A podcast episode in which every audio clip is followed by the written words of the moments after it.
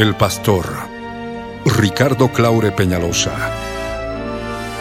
presenta La Biblia en tu vida. Mensajes de la palabra de Dios para que su iglesia se prepare para testimonio a las naciones.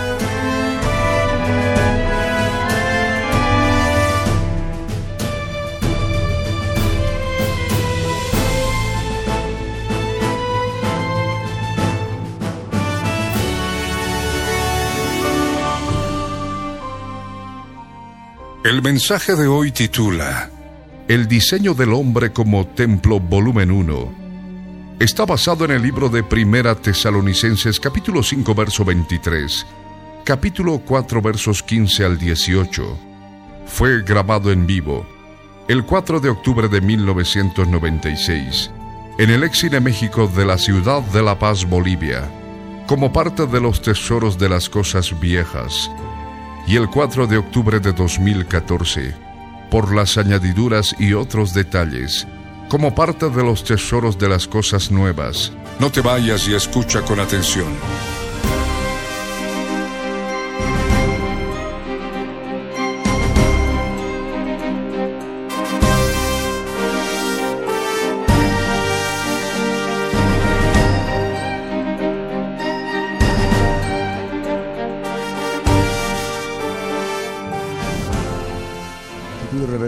Delante del Dios Altísimo.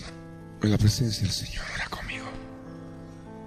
Padre amado, Padre Santo, en el nombre de Jesús, quiero darte gracias, Señor, porque eres bueno, porque eres grande, Señor.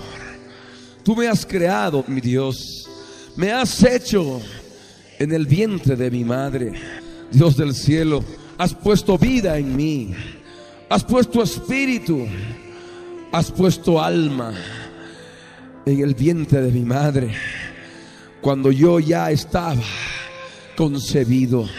Señor eterno, quiero darte gracias por tu misericordia, porque en este día nos permites que nos reunamos, Señor, para escuchar tu palabra. Gracias te damos. Bendito sea, Señor. En el nombre de Jesús te glorificamos, Dios de Israel. Enséñame, Señor, a través de tu palabra, cómo me has diseñado, cómo me has creado, Señor. ¿Qué partes hay en mi vida que debo identificarlas? ¿Qué partes hay en mi ser que debo conocer? Señor amado, quiero ser en forma completa un templo tuyo, Señor. Un tabernáculo tuyo, Señor. Adorándote siempre. Ofreciéndote sacrificio, Señor. En el templo que tú has permitido que sea una realidad en mi ser. Desde que te he conocido. Gracias te doy. Bendito sea, Señor. En el nombre de Jesús. Te alabo y te bendigo y te glorifico. Yo reprendo ahora toda fuerza espiritual que opera en mi alma, que opera en todo mi ser. Los ato ahora, los ato ahora, los echo fuera, fuera de mi vida, fuera de mi vida. Sal ahora en el nombre de Jesús. Llénate del Espíritu de Dios, inspira el Espíritu Santo de Dios. Exhala toda contaminación espiritual. En el nombre de Jesús. Ora conmigo, Señor amado. Te doy gracias. Quiero aprender tu palabra. Gracias, mi Dios. En el nombre de Jesús. Amén. Amén. Gloria al Rey. Yo les ruego que abran sus Biblias así como están en Primera de Tesalonicenses, capítulo 5, verso 23. Primera de Tesalonicenses, capítulo 5, verso 23. La palabra del Señor dice así. y el mismo Dios de paz os santifique por completo. Y todo vuestro ser, espíritu, alma y cuerpo, sea guardado irreprensible para la venida de nuestro Señor Jesucristo. Amén. Pueden tomar asiento. Es importante tener reverencia cuando nos reunimos para aprender palabra de Dios. Es importante estar en comunión en el Espíritu Santo para poder recibir toda la palabra en el Espíritu. Y esto ha de ser de mucha bendición espiritual para tu vida. De otro modo, no vas a poder recibirlo en forma plena y vas a salir como has entrado a este lugar, con un pequeño barniz en el alma de algún conocimiento, pero sin haberlo discernido en el espíritu y se haya hecho vida en tu interior. Tú necesitas aprender palabra del Señor y nos hemos reunido en este día para aprender palabra de Dios. Cómo Dios ha diseñado al hombre como templo. Es importante que todos los niños estén en completo silencio y sus padres, siendo autoridad sobre ellos, ordenándoles callar, ordenándoles portarse bien, para no quitar comunión a las personas que tienen capacidad de entender la palabra que se ha de poder compartir en este día. Empezamos. Aquí en la escritura en primera de Tesalonicenses, en el capítulo 5, en el verso 23, nos habla de que el Dios de paz, el Dios todopoderoso, quiere lograr en nosotros una santificación completa. ¿Qué implica esa santificación completa? Una santificación completa implica una santificación total de todo nuestro ser. Y la escritura nos dice que todo nuestro ser está formado por tres partes fundamentales. Espíritu, alma y cuerpo. Y el propósito del Señor el propósito del Dios eterno es que todo nuestro ser sea santificado por completo. Todo nuestro ser sea guardado irreprochable, irreprensible para la venida de nuestro Señor Jesucristo. Porque la escritura nos dice, recordemos, como está escrito en los versos anteriores, en la misma epístola a los tesalonicenses, esa primera epístola a los tesalonicenses, en el capítulo 4, el verso 15 al 18, cuando dice, por lo cual os decimos esto en palabra del Señor, que nosotros que vivimos, que habremos quedado hasta la venida del Señor, no precederemos a los que durmieron, porque el Señor mismo con voz de arcángel y con trompeta de Dios descenderá del cielo, y los muertos en Cristo resucitarán primero. Luego nosotros los que vivimos, los que hayamos quedado, seremos arrebatados juntamente con ellos en las nubes para recibir al Señor en el aire, y así estaremos siempre con el Señor. Por tanto, alentaos los unos a los otros con estas palabras. Cuando aquí en Primera de Tesalonicenses, en el capítulo 5 del verso 23, nos habla de la venida de nuestro Señor Jesucristo, está hablando de la venida mediante la cual nosotros nos vamos a encontrar con Jesús en el aire. Y para poder encontrarnos con Jesús en el aire, en su venida, después del arrebatamiento, cuando hayamos sido arrebatados, el Dios viviente quiere que todo nuestro ser, espíritu, alma y cuerpo sea guardado, irreprochable, irreprensible para su venida. Amén. hay un aspecto importante que necesitamos comprender. Dios nos ha diseñado a imagen y semejanza de Él. Creemos en un Dios triuno. La escritura nos dice en Génesis, en el capítulo 1, el verso 26 y 27, que entonces dijo Dios, Hagamos al hombre a nuestra imagen conforme a nuestra semejanza. Y señoré en los peces del mar, en las aves de los cielos, en las bestias, en toda la tierra y en todo animal que se arrastra sobre la tierra.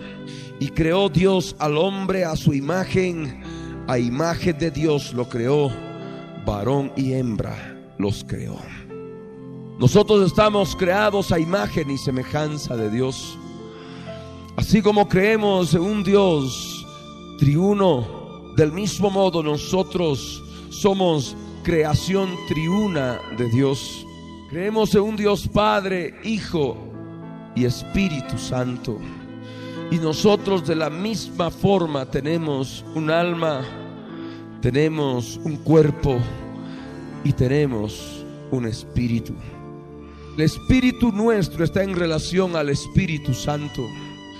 El cuerpo nuestro está en relación a Jesús de Nazaret, en el cual habita corporalmente toda la plenitud de la deidad. Y el Padre está en relación a nuestra alma. Nuestra alma está en relación con el Padre. Dios nos ha creado a imagen y semejanza de Él. Dios nos ha creado como tabernáculos. Dios nos ha creado para que seamos templos de Él. Aquí en la escritura, en segunda de Corintios, en el capítulo 5, verso 1 al verso 4, nos habla de que somos un tabernáculo. Todo nuestro ser, espíritu, alma y cuerpo, está creado conforme a la imagen y semejanza de Dios. Pero también aquí en la escritura nos dice que todo nuestro ser, todos nosotros somos un tabernáculo. Por ello dice la escritura en el verso 1 al 4, porque sabemos que si nuestra morada terrestre, este tabernáculo, se deshiciere, tenemos de Dios un edificio, una casa no hecha de manos, eterna en los cielos. Y por esto también gemimos deseando ser revestidos de aquella nuestra habitación celestial, pues así seremos hallados vestidos y no desnudos, porque asimismo los que estamos en este tabernáculo gemimos con angustia, porque no quisiéramos ser desnudados sino revestidos para que lo mortal sea absorbido por la vida. Aquí en la palabra de Dios nos habla que somos un tabernáculo, un tabernáculo en el cual nosotros gemimos con angustia. Gemimos con angustia porque queremos ser revestidos de un tabernáculo celestial. Queremos ser revestidos por ese tabernáculo glorioso que vamos a recibir en el momento inmediato anterior al arrebatamiento. Nosotros, todo nuestro ser, espíritu, alma y cuerpo como está, es una morada terrestre, es un tabernáculo terrenal, pero en el momento previo al arrebatamiento, ese tabernáculo terrenal ha de ser transformado en un tabernáculo celestial. Y nosotros debemos anhelar ser revestidos de ese tabernáculo. Debemos nosotros anhelar ser revestidos de esa habitación celestial.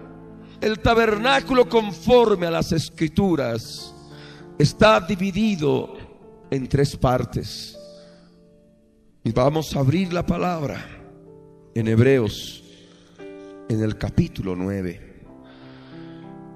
En Hebreos capítulo 9 nos hace referencia a las cosas del Antiguo Testamento de la ley. Y nos habla del tabernáculo, de las partes del tabernáculo. ¿Cuántas partes tenía el tabernáculo? ¿Qué relación tiene ese tabernáculo hecho por hombres con este tabernáculo que somos nosotros, que es hecho por Dios, creado por Dios?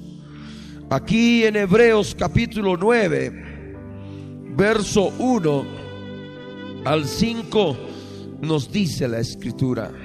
Ahora bien, aún el primer pacto tenía ordenanzas de culto y un santuario terrenal, porque el tabernáculo estaba dispuesto así. En la primera parte llamada el lugar santo estaba el candelabro, la mesa y los panes de la proposición. Tras el segundo velo estaba la parte del tabernáculo llamada el lugar santísimo, el cual tenía un incensario de oro y el arca del pacto cubierta de oro por todas partes, en la que estaba una urna de oro que contenía el maná, la vara de Aarón que reverdeció y las tablas del pacto. Y sobre ella los querubines de gloria que cubrían el propiciatorio, de las cuales cosas no se puede ahora hablar en detalle. Nosotros encontramos el tabernáculo tenía el lugar santo y el lugar santísimo. En el lugar santo estaba, como dice la escritura, estaba un candelabro de siete brazos estaba la mesa con los panes de la proposición y ya detrás de un segundo velo que separaba el lugar santo del lugar santísimo estaba ese lugar santísimo, donde estaba el arca del pacto. Y ahí dentro del arca del pacto estaba el maná, estaba la vara de Aarón que reverdeció y las tablas, las tablas de la ley las tablas del pacto. Esa arca del pacto estaba cubierta de oro y había ahí un propiciatorio y habían querubines desarmados que manifiestan siempre la presencia de Dios, querubines de gloria. Cada día, cada año, en el día del Yom Kippur, el sacerdote entraba con la sangre del cordero inmolado y la derramaba en el propiciatorio y los querubines que estaban encima del arca del pacto de oro macizo miraban con agrado hacia el propiciatorio, hacia ese lugar como recipiente donde se vertía la sangre, manifestando el agrado de Dios por la sangre derramada del cordero inmolado. Y aquí en la escritura nos dice claramente esto. Por eso nosotros leemos en el verso 6 en adelante. Y así dispuestas estas cosas, en la primera parte del tabernáculo entran los sacerdotes continuamente para cumplir los oficios del culto. Pero en la segunda parte, en el lugar santísimo, solo el sumo sacerdote una vez al año, no sin sangre, la cual ofrece por sí mismo y por los pecados de ignorancia del pueblo, dando el Espíritu Santo a entender con esto que aún no se había manifestado el camino al lugar santísimo, entre tanto que la primera parte del tabernáculo estuviese en pie, lo cual es símbolo para el tiempo presente. El tabernáculo de aquellos días es un símbolo para el tiempo presente del tabernáculo el cual somos nosotros. Amén. Dice la escritura, es símbolo para el tiempo presente, según el cual se presentan ofrendas y sacrificios que no pueden hacer perfecto en cuanto a la conciencia al que practica ese culto, ya que consiste solo de comidas y bebidas de diversas abluciones y ordenanzas acerca de la carne impuestas hasta el tiempo de reformar las cosas. En aquellos días era así, todo era un aspecto físico. Comidas, bebidas, abluciones, ofrendas y sacrificios, ordenanzas acerca de la carne, pero de ningún modo podían lograr la perfección de la conciencia. De ningún modo podían hacer perfectos a los seres humanos en cuanto a la conciencia. Pero nosotros ahora vemos que con Jesucristo ha llegado el tiempo de reformar las cosas. Aquello que fue un símbolo ahora es una realidad en nuestras vidas. Porque si bien el tabernáculo era construido por manos humanas, de telas y de tantas otras cosas que nos explica la palabra de Dios y de las cuales cosas no se puede hablar ahora en detalle, nosotros comprendemos en el sentido espiritual que ha llegado el tiempo en que podamos comprender en forma clara lo que Dios en Cristo Jesús ha logrado reformar a través de su obra expiatoria en la cruz del Calvario. Así como el tabernáculo tenía un lugar santísimo y un lugar santo, de la misma forma también este tabernáculo en el cual vivimos tiene un espíritu y tiene un alma. El espíritu es el lugar santísimo. El alma es el lugar santo. En aquellos días había una un velo que separaba el lugar santo del lugar santísimo. Cada día los sacerdotes entraban al lugar santo y ofrecían sacrificios cada día por los pecados del pueblo y por ellos mismos. Pero una sola vez al año, una, entraban detrás del velo con la sangre del cordero de la expiación. Y esto manifestaba que todavía no estaba, no estaba listo el camino, no estaba abierto el camino para entrar en forma directa al lugar santísimo, a la presencia de Dios. Había un velo, un velo que impedía que se pueda llegar en cada momento, en cada día, al lugar santísimo donde Dios manifestaba su gloria, manifestada a través de los querubines. En el lugar santísimo estaba la sangre rociada, estaba la sangre del cordero inmolado. Y ahora en la presencia de Dios, donde está Dios, el juez de todos, se encuentra la sangre de Jesucristo. Se encuentra el mismo cordero inmolado. Amén. Nosotros tenemos acceso libre ahora al lugar santísimo. Ya no existe el velo. ¿Por qué? Vamos a ver en la palabra en Hebreos capítulo 10. Hebreos capítulo 10, verso 18 al 22. La escritura nos dice, pues donde hay remisión de estos pecados y transgresiones, no hay más ofrenda por el pecado.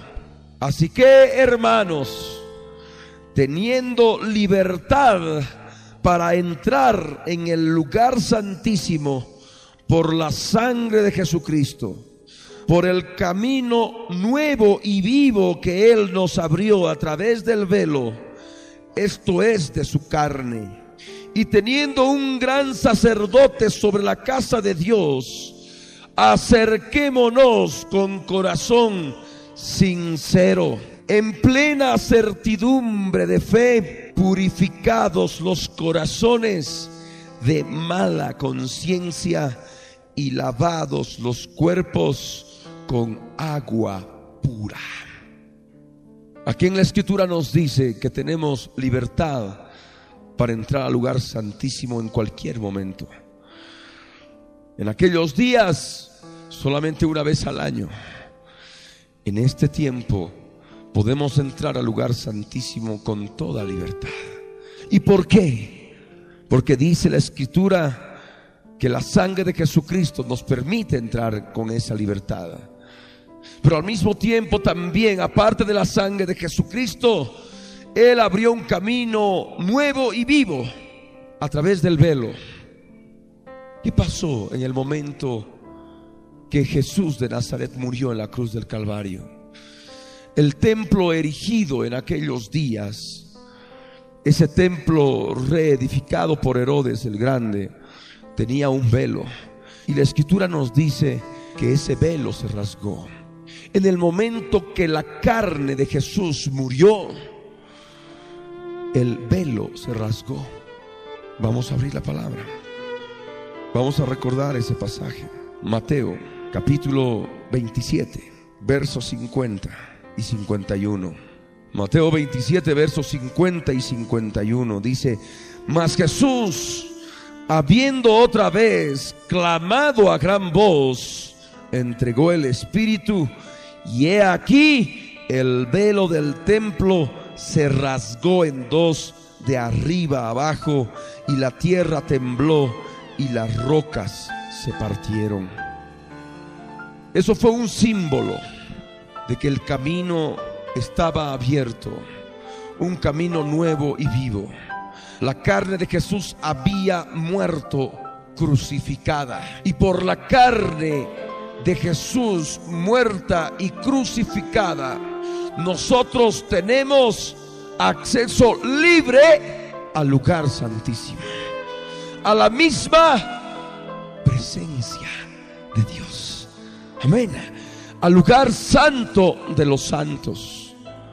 Pero alguno puede decir, hermano, comprendo que ahora sí soy tabernáculo del Dios viviente. Tengo el lugar santísimo, tengo el lugar santo. Usted nos está explicando que en el lugar santísimo está la presencia de Dios. Antes era una sola vez al año y era simplemente un símbolo.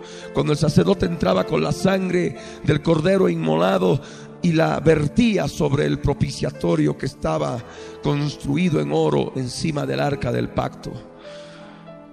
Y ahora eso manifiesta que en el lugar santísimo estaba la presencia de Dios con los querubines de gloria. Pero ahora usted me indica que puedo sentir la presencia de Dios en todo momento. Pero hermano, en otras oportunidades o ahora mismo no puedo entrar a la presencia de Dios. Me resulta difícil entrar a la presencia de Dios. No puedo entrar al lugar santísimo. Es necesario que disiernas esta palabra porque para entrar al lugar santísimo tienes que utilizar la sangre de Jesús. Y la sangre de Jesús se utiliza en el tabernáculo. Amén. Y es para expiación del pecado. También es importante que disiernas que así, para que haya el camino libre para entrar al lugar santísimo, la carne de Jesús tuvo que morir crucificada. Del mismo modo, tu carne, tus pecados que hay en tu vida tienen que ser crucificados. Amén. Tienes que renunciar a la carne en tu vida. En la medida que tú renuncias a la carne sobre la base de lo que ya Jesús consumó en la cruz del Calvario, vas a entrar cada día más en la presencia del Dios Todopoderoso y vas a conocer las profundidades de Dios. Vas a conocer las cosas profundas de Dios. Amén. Dios no está lejos de ti. Dios está en tu interior por su Espíritu Santo. Amén. Es importante comprender esta palabra. Nosotros podemos entrar a la presencia de Dios rasgando el velo, rasgando la carne, dándole muerte a la carne en la cruz del Calvario. Y tenemos un gran sacerdote sobre la casa de Dios.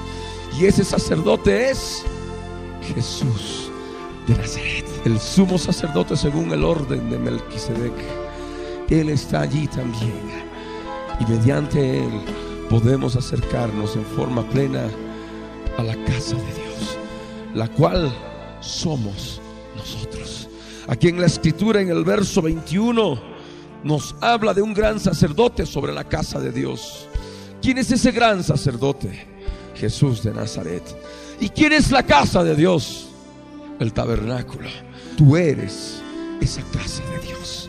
La escritura nos dice en Hebreos, en el capítulo 3, en el verso 6, del gran sacerdote que está como hijo, que es Cristo Jesús.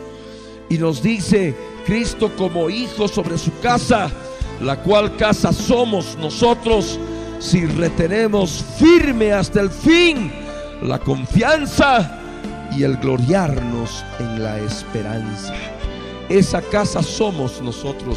Nosotros somos casa de Dios. Y está el gran sacerdote en la casa de Dios. ¿Quién vive en tu casa? El gran sacerdote. ¿Y quién es él? Jesús de Nazaret. El mediador del nuevo pacto. Vamos a abrir la palabra en Hebreos. En Hebreos capítulo 12, verso 22 al 24. Cuando nos dice que nos hemos acercado al monte de Sión, a la ciudad del Dios vivo, Jerusalén la celestial, a la compañía de muchos millares de ángeles, a la congregación de los primogénitos que están inscritos en los cielos, a Dios el juez de todos, a los espíritus de los justos hechos perfectos, a Jesús el mediador del nuevo pacto, y a la sangre rociada que habla mejor que la sangre de Abel. Amén. Allí en lo más profundo de tu ser está tu espíritu, el lugar santísimo. Mediante tu espíritu tú puedes entrar a la misma presencia de Dios. Puedes entrar al mismo lugar donde Dios vive, donde está la Jerusalén celestial. Amén. Allí está Dios, el juez de tu vida, el juez de todos. El juez hace saber su veredicto cuando se está actuando mal o cuando se está actuando bien. Allí en ese lugar puedes tú experimentar la presencia, la compañía de muchos millares de ángeles. Amén. En el lugar santísimo está una compañía enorme de muchos millares de ángeles. Y también está la congregación, la reunión de los primogénitos que están inscritos en los cielos.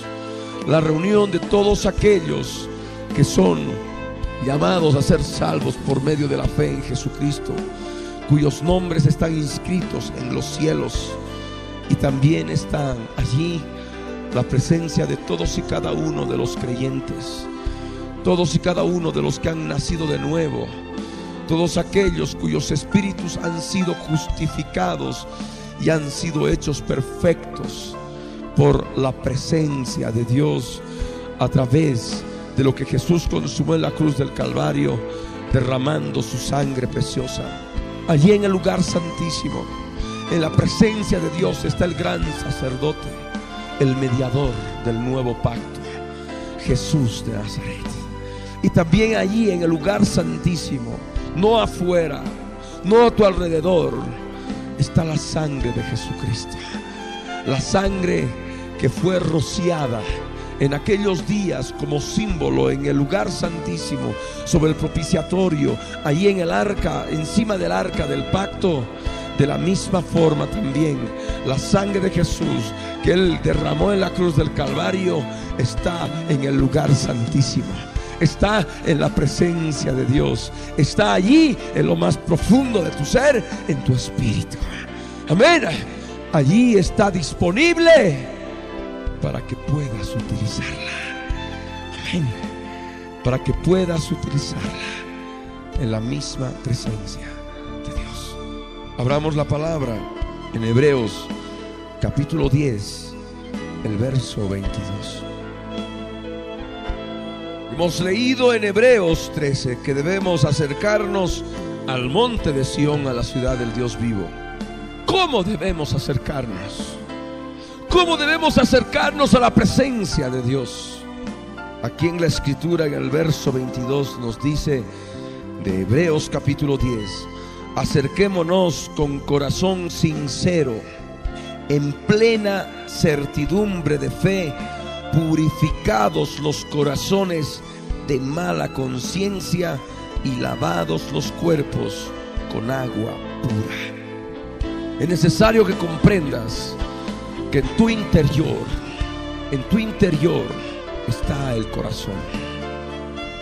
El corazón del alma es una parte importante del alma. Allí tú puedes conocer lo que sale de ti.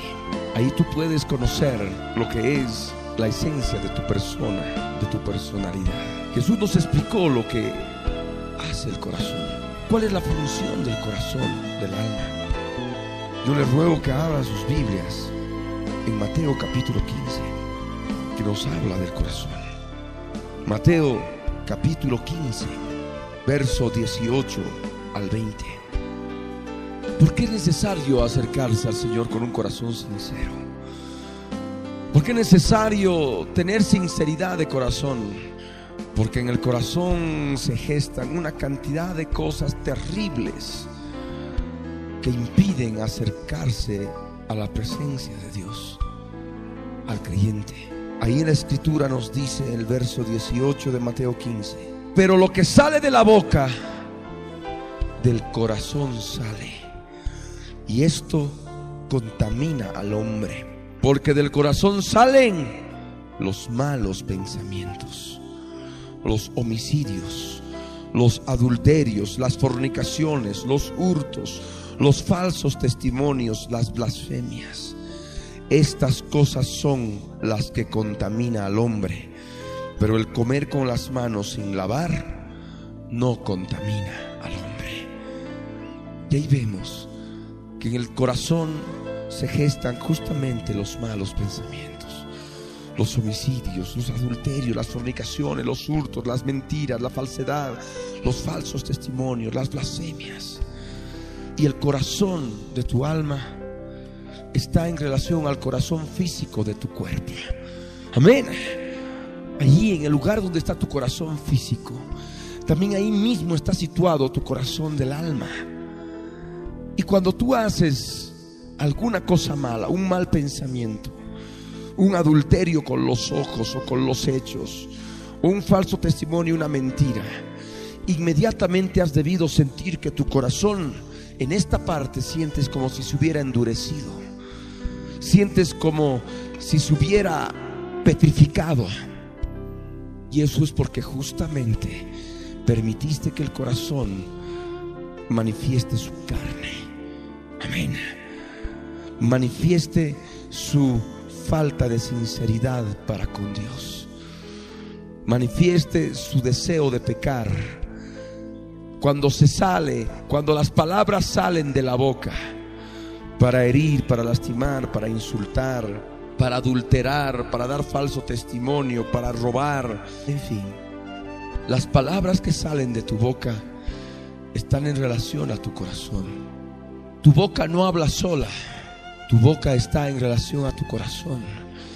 En la medida que tu corazón dispone, dispone a hablar, dispone a que tu boca hable, puede hablar tu boca bendición o maldición, según la decisión de tu corazón. Amén. Según la decisión de lo que hay en tu vida. Es necesario que tú, para que puedas entrar al lugar santísimo, puedas acercarte con un corazón sincero. Un corazón sincero que pueda ver la carne que hay en el corazón que puedas alcanzar sinceridad para con Dios y para contigo mismo y ver toda carne que hay en tu corazón. Amén. ¿Para? Para que tú puedas utilizar la cruz del Calvario y puedas circuncidar el prepucio de tu corazón. Amén. La carne que hay en tu corazón. Y de ese modo reconociendo malos pensamientos, hurtos, fornicaciones, adulterios de ese modo vas a tener, vas a tener un corazón sincero y vas a poder acercarte a la presencia de Dios, al lugar santísimo. Amén. Pero aquí en la escritura nos habla que hay que purificar los corazones. Acerquémonos con corazón sincero y con certidumbre, en plena certidumbre de fe, purificados los corazones. Los corazones tienen que ser purificados, amén. Purificados de toda carne, purificados de toda grosura que hay purificados de todo mal pensamiento, purificados de toda cosa mala que hay en tu vida, todo adulterio, fornicación, inmundicia, lascivia, pleitos, celos, iras, contiendas, disensiones, herejías, borracheras, orgías y cosas semejantes a estas. Amén. Tienes tú que buscar la purificación de tu corazón, purificando tu corazón alcanzando sinceridad en tu corazón, vas a poder acercarte libremente al lugar santísimo, a la presencia de Dios. Amén. Pero el corazón está íntimamente ligado a la conciencia. Aquí en la escritura nos dice que debemos purificar los corazones de mala conciencia. El corazón que está en esta parte, en el alma ¿no? En el lugar santo. Está íntimamente relacionado con la conciencia que está en otro lugar de tu ser. ¿Dónde está tu conciencia? ¿En qué parte estará en el cuerpo? ¿Estará en el alma? ¿Estará en el espíritu? ¿Dónde está tu conciencia? Vamos a abrir la palabra. Primera de Corintios, capítulo 6, verso 17. Primera de Corintios capítulo 6, verso 17. Son conceptos que te van a ayudar a comprender cómo Dios te ha diseñado. Estás entendiendo lo que es tu corazón, cómo actúa tu corazón y dónde está tu corazón, cómo puedes identificar tu corazón. Pero también ahora vamos a ver aspectos bíblicos que te van a poder permitir identificar dónde está tu conciencia. Aquí en la escritura dice, Primera de Corintios capítulo 6, verso 17. Pero el que se une al Señor, un espíritu es con él. Amén. Cuando nosotros nos unimos a Jesucristo, nuestro espíritu humano se fusiona con el Espíritu Santo de Dios. Cuando nos unimos a Jesús de Nazaret, cuando nos unimos al Señor creyendo en Él, confesándolo como Señor y Salvador de nuestras vidas, el Espíritu Santo se une a nuestro espíritu y venimos a ser un solo espíritu con Él. Amén. Ahí, en la presencia, en la presencia de Dios, en el Espíritu está la presencia del Espíritu Santo. Y por el Espíritu Santo está Jesús, el mediador del nuevo pacto. Amén. En lo más profundo del ser, ahí está el Espíritu. Ahí está la presencia de Jesús. Ahí está la presencia del Espíritu Santo, del Espíritu de Cristo en el interior. Fusionado en toda su totalidad con tu espíritu. Amén. Pero, ¿para qué el Espíritu Santo llena tu espíritu? Se fusiona totalmente con tu espíritu. ¿Para qué? Para ayudar a tu espíritu a que manifieste claramente sus funciones con las cuales Dios te ha creado. Para que pueda reconocer las funciones específicas que tiene tu espíritu. Amén. ¿Qué funciones hay en tu espíritu? Aquí en la escritura, en Romanos capítulo 9, verso 1 nos dice, verdad digo en Cristo, no miento, y mi conciencia me da testimonio en el Espíritu Santo mi conciencia me da testimonio en el Espíritu Santo. El Espíritu Santo, cuando se fusiona con tu espíritu, cuando te unes al Señor, tiene el propósito de mostrar a tu conciencia cuando estás en verdad y cuando estás en mentira. Cuando las cosas que salen de tu corazón son conforme a la verdad de Dios o conforme al engaño de Satanás. Amén. En tu conciencia Dios te hace ver si tus pensamientos son malos o son buenos. No conforme a tu propio entendimiento, a tu propio razonamiento, sino conforme a la verdad de Dios. Amén. Ahí en lo más profundo de tu ser está tu conciencia. Y ahí el Espíritu Santo te da testimonio si estás en verdad o si estás en mentira. Amén. Y cuando tu corazón, por ejemplo, está gestando malos pensamientos, tu corazón del alma, antes de que siquiera se esté formando el mal pensamiento, ahí en tu conciencia el Espíritu Santo de Dios te da testimonio de que es algo malo, de que no es conforme a la verdad. Jesús es la verdad. No es conforme a la santidad de Dios. E inmediatamente la conciencia da su voz de alerta. Amén. Y te hace experimentar el veredicto de Dios.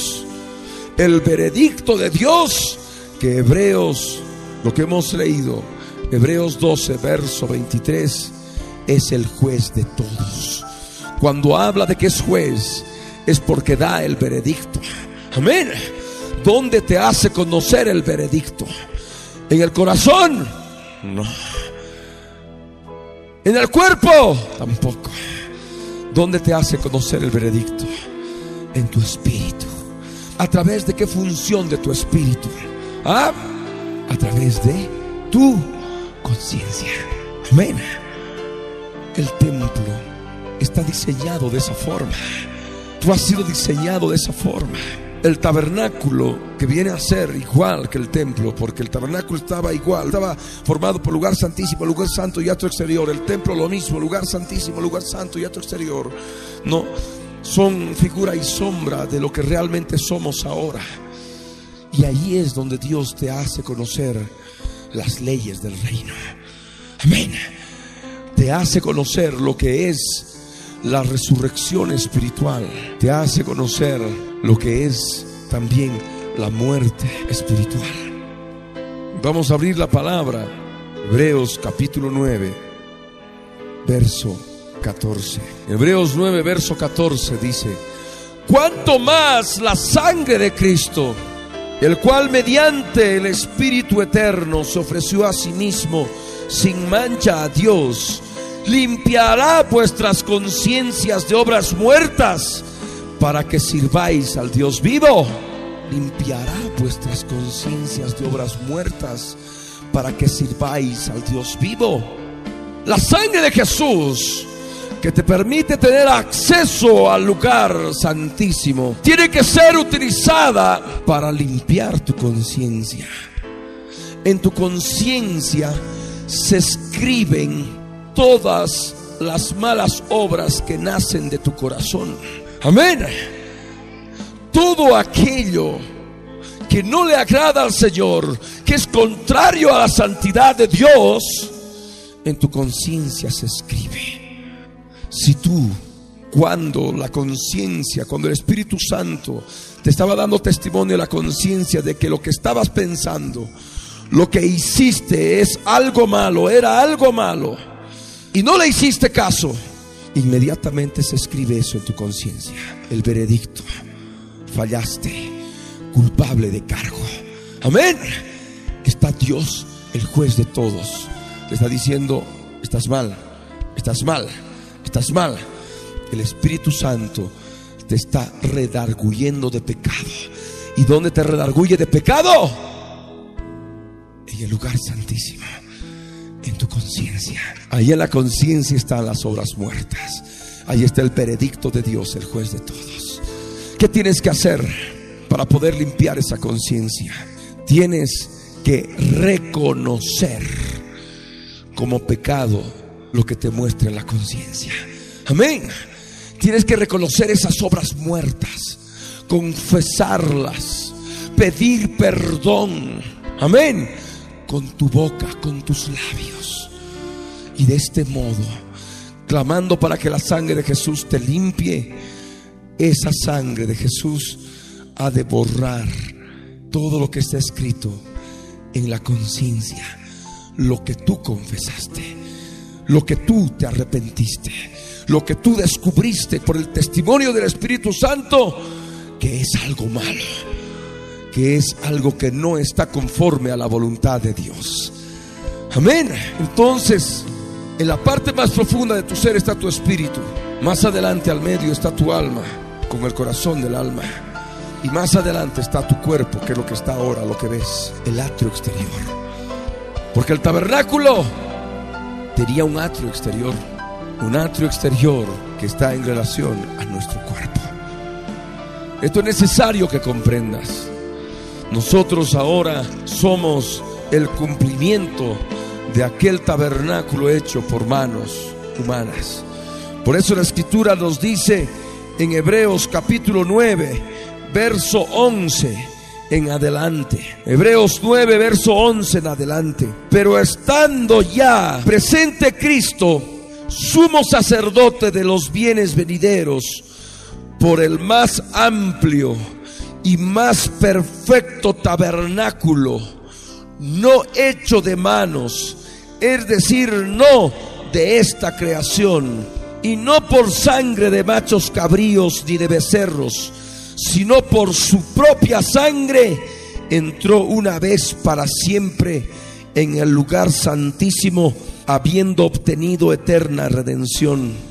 Porque si la sangre de los toros y de los machos cabríos y las cenizas de la becerra, rociadas a los inmundos, santifican para la purificación de la carne, cuanto más la sangre de Cristo, el cual mediante el Espíritu Eterno se ofreció a sí mismo sin mancha a Dios, limpiará vuestras conciencias de obras muertas para que sirváis al Dios vivo. El propósito de Dios es que se le sirva al Señor. Amén. Siendo tú diseñado como tabernáculo, siendo tú diseñado como templo el Dios viviente quiere que le sirvas. Quiere que le sirvas como tal, como templo, ofreciendo, como dice la escritura, sacrificios espirituales por medio de Jesucristo, aceptables a Dios. Primera de Pedro, capítulo 2, verso 4 y 5, cuando nos dice la palabra acercándoos a Él. Cuando nos acercamos, nos acercamos al monte de Sión, a la Jerusalén celestial.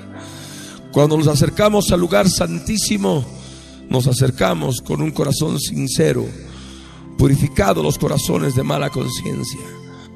Y como también aquí en la palabra nos dice que debemos acercarnos, acercándonos a Él, a Jesús, piedra viva desechada ciertamente por los hombres, mas para Dios escogida y preciosa. Vosotros también como piedras vivas, sed edificados como casa espiritual. Esa casa espiritual es el tabernáculo. Esa casa espiritual es el templo. Ese templo, ese tabernáculo necesita ser edificado. Es una casa espiritual que necesita ser edificada.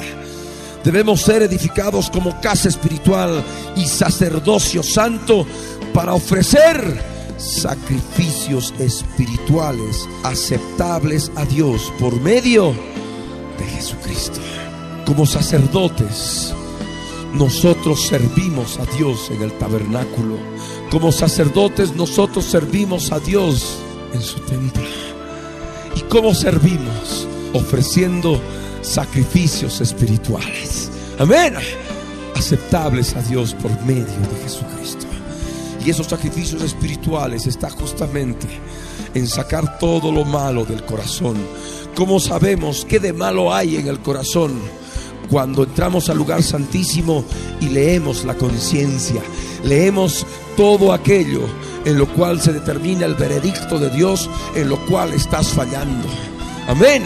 Una conciencia que no se limpia con la sangre de Jesús y que permite que vaya acumulándose más y más obras muertas, más y más obras de la carne que salen del corazón, adulterio, fornicación, inmundicia, mentira, engaño y tantas otras cosas semejantes a estas.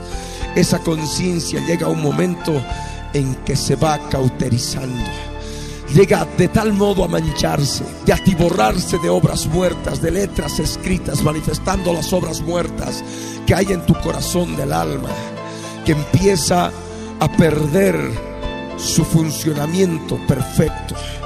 Y es ahí cuando ya la conciencia está mala, la conciencia está en mal estado. Y la conciencia en mal estado manifiesta que el corazón no es puro. Amén.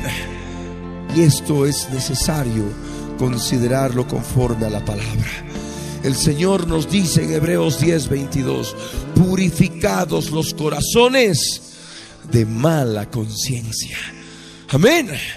La mala conciencia es cuando ya se atiborra de tantas cosas, de todo lo que salió del corazón del hombre, malos pensamientos, fornicaciones, hurtos, que de pronto ya el Espíritu Santo de Dios, que mora en el Espíritu, no tiene donde, ningún lugar en la conciencia donde redarguir de pecado. No encuentra nada porque todo está lleno. ¿Me entiendes? Y eso ya manifiesta una mala conciencia, una conciencia cauterizada. Primera de Timoteo, capítulo 4, verso 1 dice claramente, pero el Espíritu Santo dice claramente que en los postreros tiempos algunos apostatarán de la fe, escuchando a espíritus engañadores y a doctrinas de demonios. Y el verso 2 añade, por la hipocresía de mentirosos que teniendo cauterizada la conciencia, continúa una cantidad de hechos que manifiestan apostasía. Como tantos otros, aquí prohíben casarse, mandan abstenerse de alimentos, en fin. Una de las formas en que se manifiesta la apostasía. Pero también la apostasía, el apartarse de la fe, se manifiesta a través de la persona con otros hechos, hechos delictivos, hechos de adulterio, hechos de pelea, de contienda, en que la persona ha perdido toda sensibilidad a la voz del Espíritu Santo de Dios. La persona no puede entrar ya al lugar santísimo, porque la conciencia está atiborrada de cosas terribles. La conciencia está cauterizada. Amén. Cauterizada. Y con una conciencia cauterizada no se puede servir al Dios vivo. Con una conciencia cauterizada, que es una conciencia mala, uno no puede acercarse al lugar santísimo. No puede acercarse a Él, piedra viva. No puede acercarse al monte de Sión, a la Jerusalén celestial. Porque la conciencia mala, la conciencia ya cauterizada, manifiesta claramente apostasía, apartarse de la fe. Y cuando la conciencia está mala, cuando la conciencia está cauterizada, viene el veredicto de Dios. La persona recibe su justo pago. Entran espíritus engañadores y engañan a la persona. Nunca nadie ha de poder decir, Señor, ¿yo qué culpa tengo? Me engañaron estos espíritus. Sí, estos espíritus engañadores te engañaron porque tu conciencia se cauterizó tu conciencia se manchó a tal extremo que no tenía lugar donde ya el Espíritu Santo redarguir de pecado. Amén. Allí es, allí es donde el Señor te muestra claramente si estás andando en verdad en Cristo Jesús o no. Recordemos lo que el Señor Jesús le habló a la mujer samaritana. Hablamos la palabra en el Evangelio de Juan, en el capítulo 4. Evangelio de Juan, capítulo 4, verso 23 y 24. Cuando el Espíritu Santo se une a nuestro espíritu, restablece y ayuda al funcionamiento de muchas partes del espíritu. Acá en Evangelio de Juan capítulo 4, verso 23 y 24 nos dice, mas la hora viene y ahora es cuando los verdaderos adoradores adorarán al Padre en espíritu y en verdad. Porque también el Padre tales adoradores busca que le adoren. Dios es espíritu y los que le adoran en espíritu y en verdad es necesario que adoren. ¿Qué es adorarle en espíritu? El espíritu, para que tenga la capacidad de adoración, tiene que estar limpio. Y la principal función del espíritu es la conciencia. La conciencia tiene que estar limpia de obras muertas. Amén. Cuando la conciencia está limpia de obras muertas, el Espíritu Santo de Dios te da testimonio si estás andando en verdad o en engaño. Y esto, cuando limpias tu espíritu, cuando limpias todas las obras muertas que están escritas en tu conciencia, verdaderamente estás apto para entrar al lugar santísimo y adorar a Dios en espíritu y en verdad. Verdad no conforme a lo que tú crees, conforme a tu propia opinión, sino a la verdad de Dios que te hace ver hasta lo más oculto de tu corazón. Tu corazón es engañoso. Analizando tu corazón por tu propio corazón, si tus pensamientos son verdaderamente malos o buenos, vas a pecar y vas a errar desde cualquier punto de vista. Pero si entras a la presencia de Dios y ves que el Espíritu Santo te puede ayudar, vas a poder leer las obras muertas que hay en tu corazón y que se manifestaron a través de tu cuerpo, a través de tu boca, a través de tus hechos. Vas a poder confesar esas obras muertas, pidiendo perdón al Señor y la sangre de Jesucristo, clamando para que ella te limpie, te ha de limpiar la conciencia. Y ahí vas a estar plenamente apto para adorar a Dios en espíritu y en verdad. Amén. Una de las funciones importantes de tu espíritu es adorar a Dios. Amén. Es tener comunión con Él. Comunión con Él. Si tu conciencia está cauterizada o si tu conciencia, en tu conciencia están escritas una, dos, tres, cuatro, cinco obras muertas. Peleó con su hermana, insultó a su papá, peleó con una persona en la calle, insultó a una persona con una indirecta que hirió a la otra persona. Ahí se van escribiendo. Si la persona no se arrepiente de eso y pide perdón, no ha de poder adorar como un verdadero adorador. No ha de poder entrar al lugar santísimo. Para entrar al lugar santísimo hay que crucificar la carne. Amén. Solamente crucificando la carne que hay en el corazón se ha de poder entrar al lugar santísimo. Solamente crucificando la carne que hay en el corazón se ha de rasgar el velo de separación del lugar santo con el lugar santísimo. Amén. Estoy hablando palabra que es espíritu y es vida. Que tienes que comprender cuando tú entras a la presencia de Dios y le adoras. Ahí estás tú en su presencia. Es tu espíritu que está operando. Cuando estás orando y reconoces en el interior tantas cosas malas que haces y que has pensado, ahí estás también en el espíritu estás leyendo tu conciencia. Amén. Ahí estás viviendo en verdad. Y la conciencia es tan perfecta que no te avisa cuando has pensado mal. No te avisa cuando ya has actuado mal. La conciencia es tan perfecta que cuando se está queriendo formar el pensamiento, el sentimiento inmediatamente va, levanta su voz de alerta y te dice, no, aquella persona que es obediente al juez de todos, que mora en su espíritu en el lugar santísimo, inmediatamente ha de cortar su pensamiento. Amén. Ha de cortar ese mal pensamiento, ese mal sentimiento y ha de poder vivir plenamente en verdad, en el Espíritu de Dios. Y de esto en la palabra encontramos en segunda de Corintios capítulo 10, verso 3 al verso 6. Segunda de Corintios capítulo 10, verso 3 al verso 6.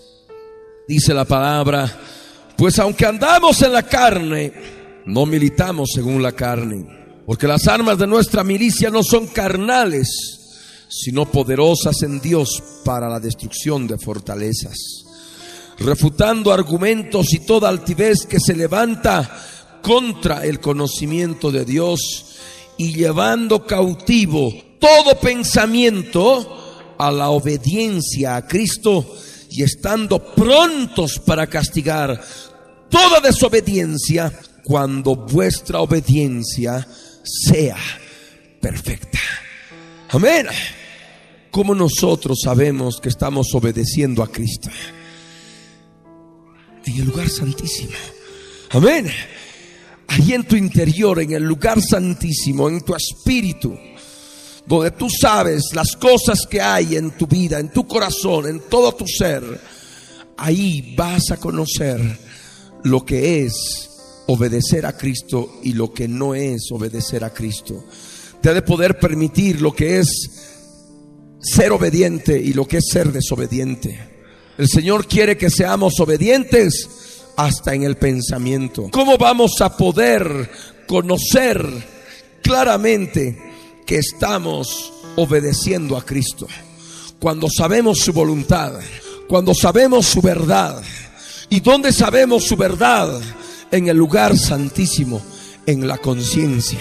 Amén. Una voz de alerta. No, este pensamiento no es de Dios. No es de Dios. Pronto lo castigo rechazo este pensamiento, pienso en otra cosa. Y el pensamiento antes de que se esté formando siquiera se esfumó. Porque en la conciencia Dios te hizo saber si estabas en verdad o en engaño. Amén. En la conciencia Dios te redargulló de pecado hasta en ese pensamiento que se estaba por formar. ¿Entiendes? De este modo el Señor nos ha diseñado. De ese modo el Señor nos ha diseñado como tabernáculos, como tabernáculos. De este modo el Dios viviente se glorifica haciéndonos conocer claramente lo que es su voluntad. Vamos a abrir la palabra en Primera de Corintios, capítulo 2, verso 9 al 11. Primera de Corintios, capítulo 2, verso 9 al 11. Dice la escritura, antes bien, como está escrito, cosas que ojo no vio, ni oído oyó, ni han subido en corazón de hombre, son las que Dios ha preparado para los que le aman. Pero Dios nos las reveló a nosotros por el Espíritu Santo, porque el Espíritu Santo todo lo escudriña, aún lo profundo de Dios. Porque ¿quién de los hombres sabe las cosas del hombre? sino el espíritu del hombre que está en él. Así tampoco nadie conoció las cosas de Dios, sino el Espíritu Santo de Dios. Las cosas de Dios no se las conoce con el ojo ni con el oído. Amén. Cosas que ojo no vio ni oído yo. Las cosas de Dios no se las conoce con el corazón, ni han subido en corazón de hombre las cosas que Dios ha preparado para los que le aman son reveladas por el Espíritu Santo. ¿En dónde? En el Espíritu. Porque ¿quién de los hombres sabe las cosas del hombre? Sino el Espíritu del hombre que está en él. Lo que dice la palabra. ¿Dónde sabes todas tus cosas? Tus cosas más secretas, tus cosas más íntimas y que sabes y que debes tú escudriñar si esas cosas íntimas, esas cosas secretas, todas tus cosas, ¿dónde vas a poder saber si son agradables o desagradables a Dios? ¿Dónde vas a poder ver si son obedientes a la santidad de Dios o desobedientes a la voluntad de Dios? ¿Dónde? Con tu corazón no. Con tus ojos tampoco. Con tu oído tampoco. ¿Dónde vas a saber? En tu espíritu. Amén. En el lugar santísimo. Donde está Dios, el juez de todos donde te hace saber el veredicto y describe claramente en tu conciencia las obras muertas. Todo aquello que hay en tu alma, en tu ser y que no le agrada al Señor, se escribe ahí en tu conciencia. Amén. Ahí conoces, conoces las cosas de Dios. Conoces la santidad de Dios y te permite ver si lo que hay en tu corazón es santo o no es santo. ¿Es puro o no es puro? ¿Es sincero o no es sincero? ¿Es malo o es bueno? Bueno no desde el punto de vista de tu bondad natural, sino bueno desde el punto de vista de la bondad de Dios. Bondad en la presencia de Dios. Amén. Ahí es donde se revela las donde se conocen las cosas, la voluntad de Dios. Volvemos a Hebreos. En Hebreos 9,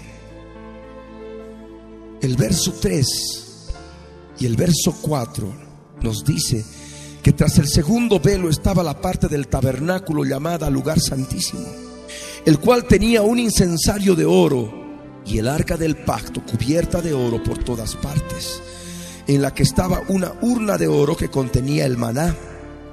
Contenía también la vara de Aarón que reverdeció y las tablas del pacto. Las tablas del pacto estaban en el lugar santísimo. Y ahí estaba escrita toda la voluntad de Dios. Amén. Ahí estaba escrito todo lo que Dios quería que conozca su pueblo. Amén todo aquello que su pueblo tenía que evitar, que no lo haga, que no lo haga de ninguna forma. No matarás, no te harás imagen ni ninguna semejanza y tantas cosas. ¿Verdad? Ahí estaba mismo modo, en el lugar santísimo, Dios te hace conocer su ley, las leyes del pacto. No del antiguo pacto, sino del nuevo pacto, leyes espirituales del reino de Dios. Amén. Ahí en tu interior el Espíritu Santo te revela las cosas que son de Dios. Te revela en el Espíritu y luego con el alma entiendes. En tu mente de pronto entiendes y dices, ah, esto es así. En tu corazón de pronto esas leyes se manifiestan y son una realidad las vives. Pero todo empieza no en tu corazón ni en tu cuerpo, sino en tu espíritu. Por eso dice aquí en la escritura, en Hebreos 10, verso 15 y 16. Hebreos capítulo 10, verso 15 y 16. La escritura nos dice y nos atestigua lo mismo el Espíritu Santo, porque después de haber dicho, este es el pacto que haré con ellos. Después de aquellos días, dice el Señor, pondré mis leyes en sus corazones. Amén. Y en sus mentes las. Añade, y nunca más me acordaré de sus pecados y transgresiones. El Espíritu Santo, operando en tu espíritu, te revela en el Espíritu las leyes, las leyes del Espíritu Santo, las leyes del reino, que debes amar a tu prójimo, debes perdonar, debes quitar toda gritería de tu vida, toda malicia, toda maledicencia, toda calumnia. Debes abandonar la fornicación, en fin, ahí el Espíritu te muestra en forma clara. Y luego eso en tu corazón se manifiesta. Amén. Pero el Espíritu Santo utiliza tu espíritu en tu mente es escrito. Y de esta forma empiezas a llevar una vida plena como templo del Dios viviente. Amén. Es necesario que comprendas esto, porque en tu alma hay muchas cosas que contaminan el templo. Hay muchas cosas que contaminan tu ser y tú necesitas sacarlas. Vamos a abrir la palabra en segunda de Corintios, capítulo 7, verso 1. Segunda de Corintios capítulo 7 verso 1 dice, así que amados, puesto que tenemos tales promesas, limpiémonos de toda contaminación de carne y de espíritu, perfeccionando la santidad en el temor de Dios. Que es lo que leíamos al principio en 1 Tesalonicenses 5, verso 23.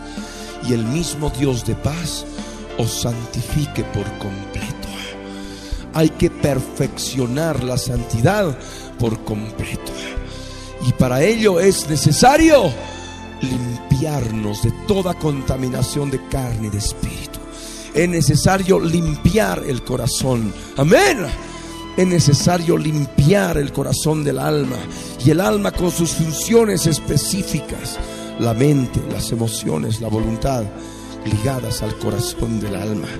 Es necesario limpiar la mente de pensamientos malos que salen del corazón. Es necesario limpiar las emociones malas que salen del corazón como el odio, el rencor. Es necesario limpiar las actitudes que salen del corazón, lo que es la voluntad del alma, que es, por ejemplo, el robo, el hurto, la fornicación, el adulterio con fornicación, el adulterio con los ojos. Es ahí. Es necesario limpiar, limpiar el santuario de toda contaminación de carne y de espíritu. Aquí en segunda de Corintios capítulo 7 verso 1 nos habla de limpiarnos, pero ¿qué dice los versos anteriores? Nos habla del templo. leamos, porque vosotros sois el templo del Dios viviente. Como Dios dijo, habitaré y andaré entre ellos y seré su Dios y ellos serán mi pueblo. Por lo cual salid en medio de ellos y apartaos, dice el Señor, y no toquéis lo inmundo y yo recibiré. Y seré por vosotros por Padre, y vosotros me seréis hijos e hijas, dice el Señor Todopoderoso. Así que, amados, puesto que tenemos tales promesas, limpiémonos de toda contaminación de carne y de espíritu, perfeccionando la santidad en el temor de Dios. Somos templo del Dios viviente. Y muchas veces permitimos que en el templo del Dios viviente se formen imágenes del pasado.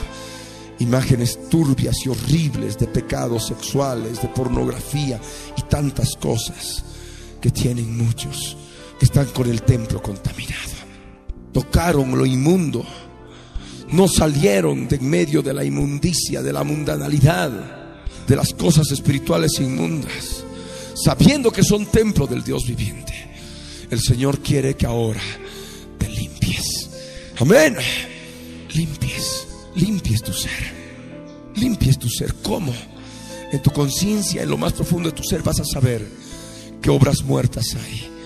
Ahí está escrito toda la contaminación que hay en tu alma. Amén. En tu mente, en tus emociones, en tu voluntad, todo aquello que ha nacido de un corazón impuro, de un corazón que no es sincero. Y a través de todo eso vas a poder sacar todas aquellas sucias y horribles a través de la boca confesando tu pecado. Amén. Confesando tu pecado. El atrio exterior. Confesando tu pecado a través del atrio exterior. Yo te ruego que abras tu Biblia en segundo libro de las crónicas, capítulo 29, verso 16.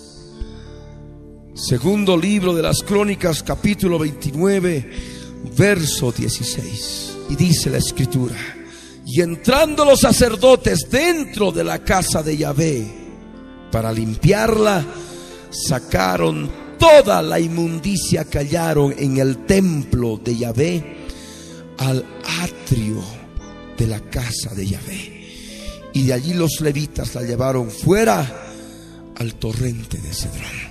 Ahí nos menciona el atrio de la casa. El atrio de la casa, la parte exterior, también se le llama el atrio exterior. Y es tu cuerpo. Amén. Tu cuerpo sencillamente es un títere. Es un títere de lo que el alma decide. Amén. De lo que el corazón, en el corazón del alma decides. Viene ahí el pensamiento, el sentimiento, la voluntad decide aceptar el pensamiento y el sentimiento y ordena al cuerpo para que actúe. Y esto es inmediato, es instantáneo. Es un abrir y cerrar de ojos. El corazón engrosado da la orden. Ahí está la mente, las emociones, llega la voluntad. A través de la voluntad se da la orden al cuerpo y el cuerpo utiliza la boca y profiere las malas palabras. ¿Me entiendes?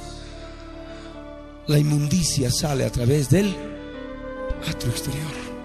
Tú necesitas ahora confesar todo lo que hay en tu interior, todas las cosas que hay en tu conciencia. Amén. Todo lo que está escrito, que manifiesta las cosas penosas y horribles que hay en tu corazón.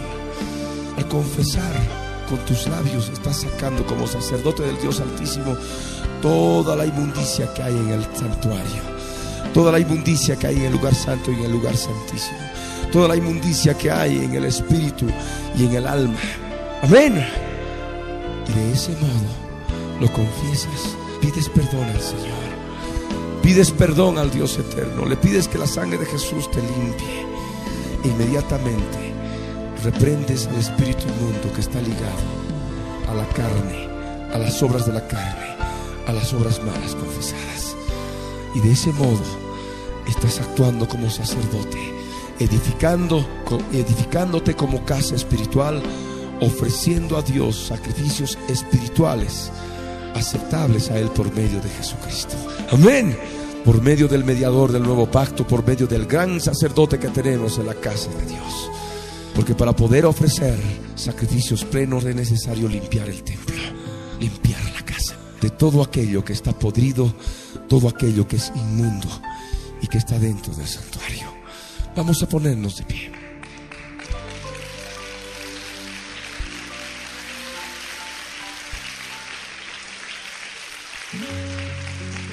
Aleluya. Es importante que todos estén en comunión en la presencia del Señor. Vamos a seguir en la presencia del Rey. Allí donde estás, cierra tus ojos, inclina tu rostro. Y ora conmigo, de todo corazón.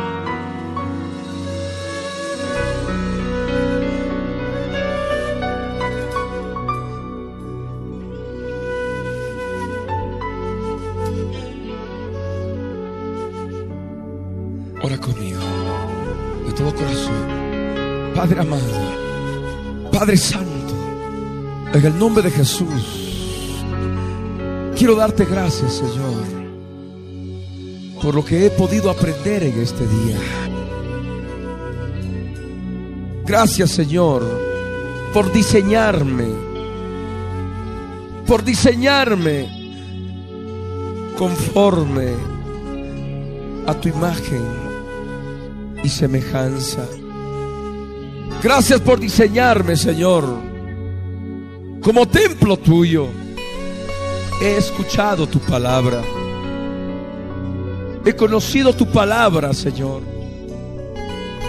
Como soy casa tuya, en la cual hay un lugar santísimo. Gracias, Señor, por diseñarme, por diseñarme conforme a tu imagen y semejanza. Gracias por diseñarme, Señor, como templo tuyo. He escuchado tu palabra. He conocido tu palabra, Señor. Como soy casa tuya, en la cual hay un lugar santísimo. Jesús les dijo, ¿habéis entendido todas estas cosas? Ellos respondieron, sí, Señor. Él les dijo, por eso todo escriba, doctor, en el reino de los cielos es semejante a un padre de familia que saca de su tesoro cosas nuevas y cosas viejas.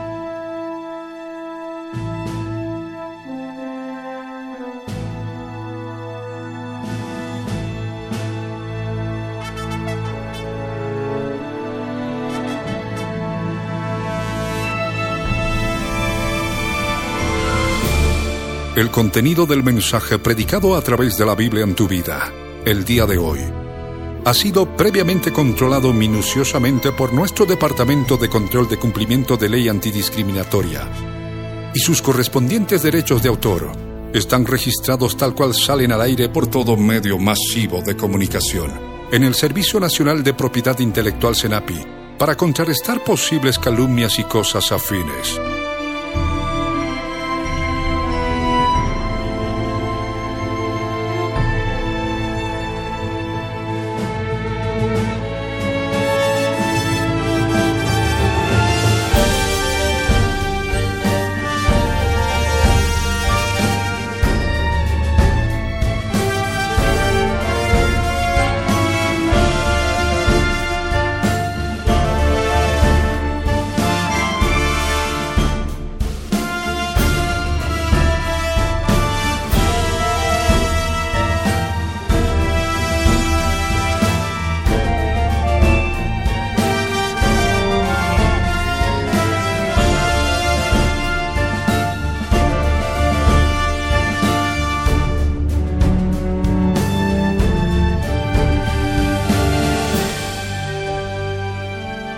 El pastor Ricardo Claure Peñalosa presentó La Biblia en tu vida. Mensajes de la palabra de Dios para que su iglesia se prepare para testimonio a las naciones.